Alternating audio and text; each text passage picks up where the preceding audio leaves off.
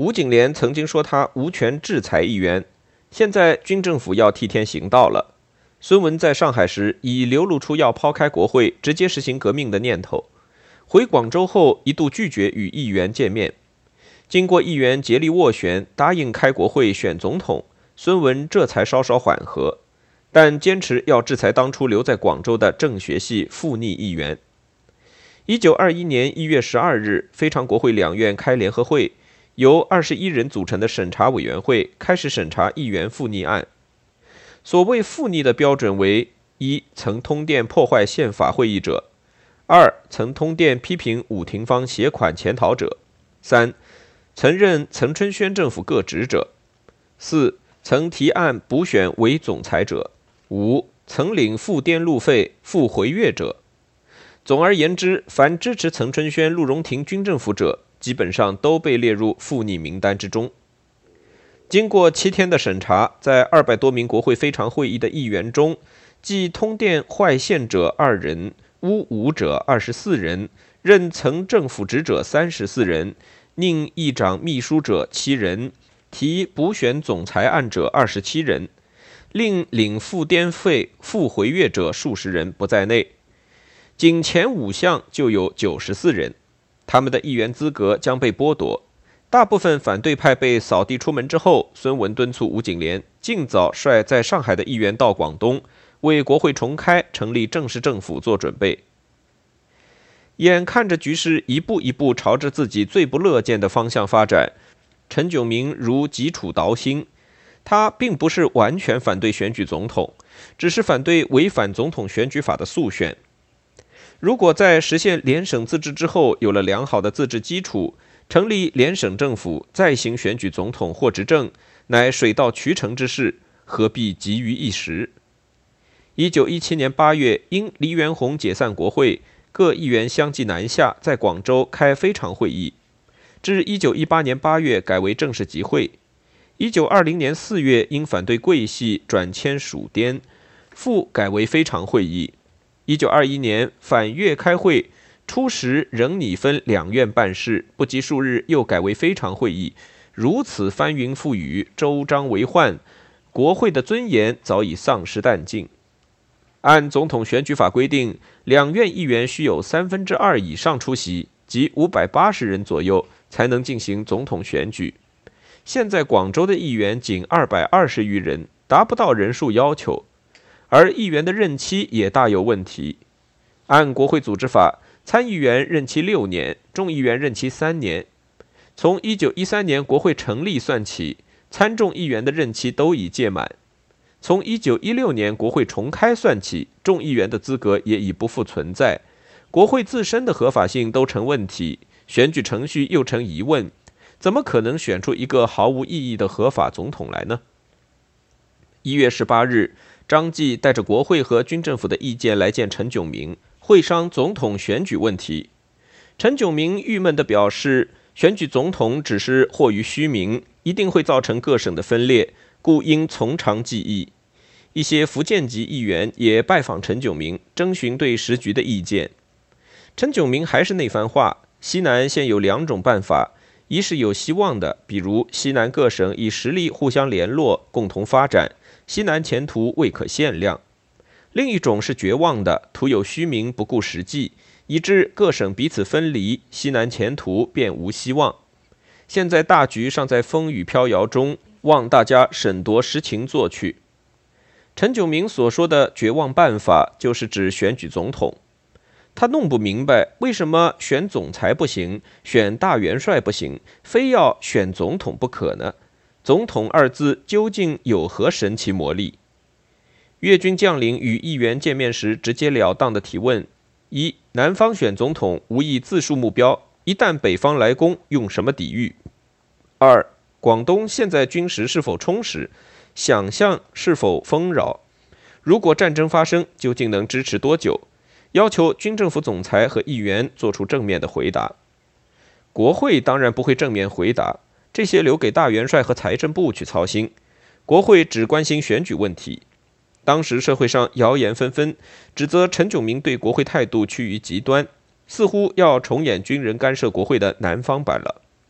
也有人说陈炯明与桂系暗通款曲，与北方吴佩孚互相勾结。还有人传言陈炯明、孙文坚已水火不容，马上就要拔刀相见了。一时利口委言，伏棒如川，令社会的不安情绪日甚一日。不过，孙文决心要教训一下陈炯明，倒是真的。在一次陈炯明到军政府谒见孙文时，孙文板着脸问：“你的省长是从何得来的？”陈炯明回答：“是总裁任命的。”孙文问：“有人说你反对选举总统，是真的吗？”陈炯明说：“选举是国会职权，我个人没问题。”孙文又问：“那是谁在反对？”陈炯明说：“悠悠之口，总裁可一笑置之。”孙文声色俱厉地说：“军人以服从为天职，你们混闹至此，你应负责。”陈炯明表示，如果孙文不满意他，他可以辞职。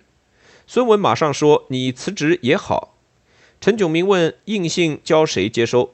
孙文说：“可以交给我。”陈炯明回省长公署后，立即起草辞呈递上。消息传开，北方报纸马上大肆渲染。孙派之计划大受打击，孙陈间之关系根本已经破裂。日本人在奉天办的《圣经时报》亦不遗余力地报道陈孙失和的新闻，甚至把滞留在上海的吴景莲也搬到广州，绘声绘色地说孙氏与陈氏大起冲突，彼此当场互相截止。其后经孙红颖、吴景莲等人劝解调和，使行散会。周正林议员也说。吴景莲在选举期间呼持异议，反对选举总统，主张南北合一，被我公把他轰到上海去了。因为选举大总统是以参议院为主的，有无他这个众议院议长，丝毫不影响选举的进行。这更是张眼入京，讲假话不用择日了。当孙文和伍廷芳、唐绍仪商议时，两人皆反对在这时罢免工程，疑人飞鸟尽，良弓藏的印象。何况现在满天都是飞鸟，一把良弓还应付不过来，怎能自毁长城？罢官一事遂暂时搁置。事实上，不仅伍廷芳、唐绍仪、陈炯明等广州的军政人物反对选总统，唐继尧甚至扬言，一旦广州实行独裁制，云南将立即独立、自由行动。可以说，除了孙文和部分议员外，几乎没有一个人是支持选举的。在二月十四日的军政府政务会议上，陈炯明和孙文就成立正式政府的问题发生了争吵。孙文坚持，非组织强有力的政府便不能得外人承认，交涉多难得利。陈炯明不以为然，认为只要自己内力充实，外人之承认与不承认不必过问，亦不成问题。孙文觉着陈炯明是站着说话不腰疼，外人承认与否，直接关系到南方能否得到关羽。政府吃粥吃饭就看他了，但陈炯明相信，所谓强有力的政府，不在于有没有总统，而在于有没有良好的自治之机，有没有健全的社会。要外国承认，不求诸建设良好社会，而求诸选举总统，是本末倒置，欲速不达。二月二十三日，陈炯明发表通电，反对北方进行新兴国会的选举。他在电文中说。待直皖兵争，伪国会自身无存在之余地，于是以以存在之当局，深恐伪国会消灭，一己之权力皆亡，乃更借口滑稽之统一令，而再行诈伪之选举，有美其名曰旧法新选，可以代表民意。夫使约法当存，则前此之非法，以明白承认而自取消其地位矣。再行选举，谁实授予权能？覆辙相寻，是为掩耳盗铃之策。天下人岂可欺耳？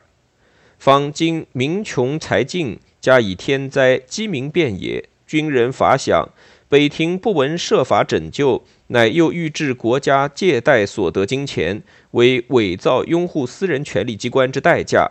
此诚有识者所为发愤痛恨也。电文刊登在上海《民国日报》，似乎字字含沙射影，句句指桑骂槐。两天后，孙文参加在东园召开的全体海陆军警同袍社春酌大会，当着粤军将领的面，压抑了多时的愤懑，就像决堤洪水滔滔而下。他说：“如果诸军不同意我的意见，我也可以离粤。如果诸君以我所言为是，则为什么反对选举总统，恐吓国会议员不敢提议？五人干涉政治，我不为怪，为不应作此半明半暗的手段，自相破坏。他声称得不到外国的承认，就是土匪私娼。他挥动拳头说：“今日不能成立正式政府，则外人不能承认，变为土匪私娼，人可得名古而攻之，安得不失败？若正式成立，则反噬，且可借款或半年或一二年，则必可收效。”孙文的演说令这个本来是欢度新春的聚会气氛变得尴尬与凝重。局势如此，孙文哪有心思过年？他和唐继尧派来广州的代表见面时，更发出怒吼：“我一定要做总统，做了总统，我就有了权和利。我限陈炯明一个月内筹足北伐军费二百万元，如果办不到，我就拿对待莫荣兴的手段对待他。别人骂我孙大炮，我就是大炮了。”孙文再也不能忍受这种虚耗的日子了。他似乎觉得，除了用大炮解决政治分歧之外，已经没有其他路可走了。或者说他已经没有耐心去走了，什么都要快，必须马上做总统，马上提取关于，马上西征，马上北伐，最好明天就统一中国。四月二日，非常国会在广州开会，议决取消军政府，改总裁为总统制。四月四日，孙文大宴国会议员，建议速选总统。他声言，如果国会不肯同意，他就一走了之。据当时报载，在广州的二百二十多名议员中，只有四五十人积极主张选举总统，有五十一人曾经参与署名主张暂缓选举，有三十多人在选举前夕已离开广州，还有过半数的议员尚未表明态度。又有报道说，凡支持选举的议员都可以领款一千至五千元不等，政府共费去二三十万元。当时流言满天，真假难辨。事实上，支持选举的议员不止四五十人。四月五日，陈炯明与国会议员见面时承认，非常国会议员多数主张选举总统。他希望议员于大处阔处着想，勿拘于小节。这也不奇怪。眼下南方两大势力，一方主张成立政府选举总统，另一方主张联省自治。国会唯有支持前者，才有存在的理由与空间；支持后者，等于自杀。连日来，在广州街头又冒出了一些敢死队、锄奸团之类的组织，专门围攻、殴打、恐吓反对选举的议员。当孙文设宴招待议员时，林月议员居然在席间大放厥词：“兄弟常主张杀人，日言革命，日言救国，终属无济于事。今日果欲革命，望当局诸公用革命手段严拿逆党，斩首示众，以儆效尤。”恕危局时有挽救之日。这种杀气腾腾的豪语，竟无人驳斥，让人感到一股狂风暴雨已在广州上空徘徊。就在陈炯明与国会议员见面的当晚，发生了一起针对议员的暴力事件。这天晚上，五十一位反对选举的议员邀约了一批议员，一共有一百人，在东堤新世界酒家聚会，讨论暂缓选举总统的办法。突然，一群自称敢死队的大汉冲进酒家闹事，掀桌翻凳，议员们吓得呼不及吸，缩在房间里不敢露面。宪兵闻讯赶来，带走了几名滋事分子。晚上十点左右，议员们从酒家出来，刚走到门外的草坪上，突然有大批手持棍棒的人从黑暗中冲了出来，把他们团团围住。为首者竟是前参议院议长张继。张继大喝一声：“打！”那些人手中的棍棒便劈头盖脸打下来，议员们尖声惊呼，四散奔逃。那些人紧紧追逐殴打，好几个议员被打得满地打滚，浑身鲜血。驻守东园的越军士兵听见呼救声，以为发生土匪抢劫，匆匆跑出来，那些人才一哄而散。白玉环、狄楼海两位议员被殴致重伤，几乎丧命，在医院躺了一个多月。四月七日上午，林森发出通告，召开参众两院联合会议。下午在省议会开会，除了几个挨打受伤告了假的议员之外，剩下二百二十二名议员出席。旁听席上人头攒动，竟有七八百名旁听者，大部分是由张继带进场的。这些人离盘虎踞，目光灼灼，监视着会场，气氛极为紧张。原来的议题是讨论关于和改组军政府大纲，但开会以后，上正规议员忽然动议改两院联合会为非常会议。下午二时四十分宣告开非常会议，推林森为议长，朱辅成为副议长。首先由周振林议员说明提出中华民国政府组织大纲的宗旨，然后表决，全体赞成。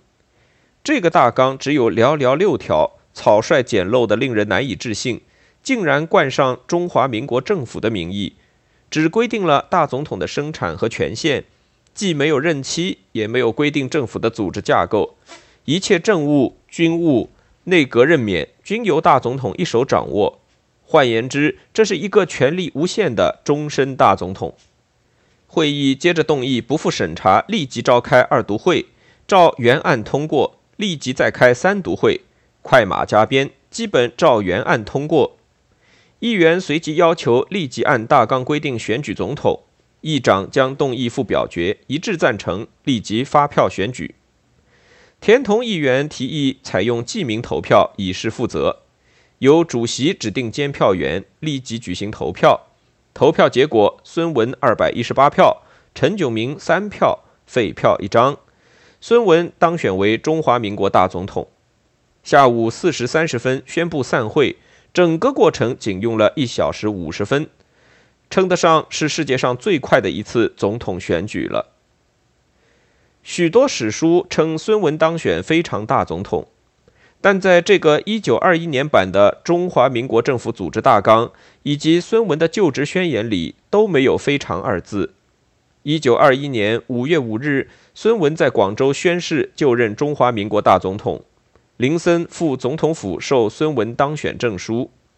上午9时30分，在议会大厅，孙文神情端庄，宣誓就职，誓词木木惶惶，保证将全力支持联省自治的主张。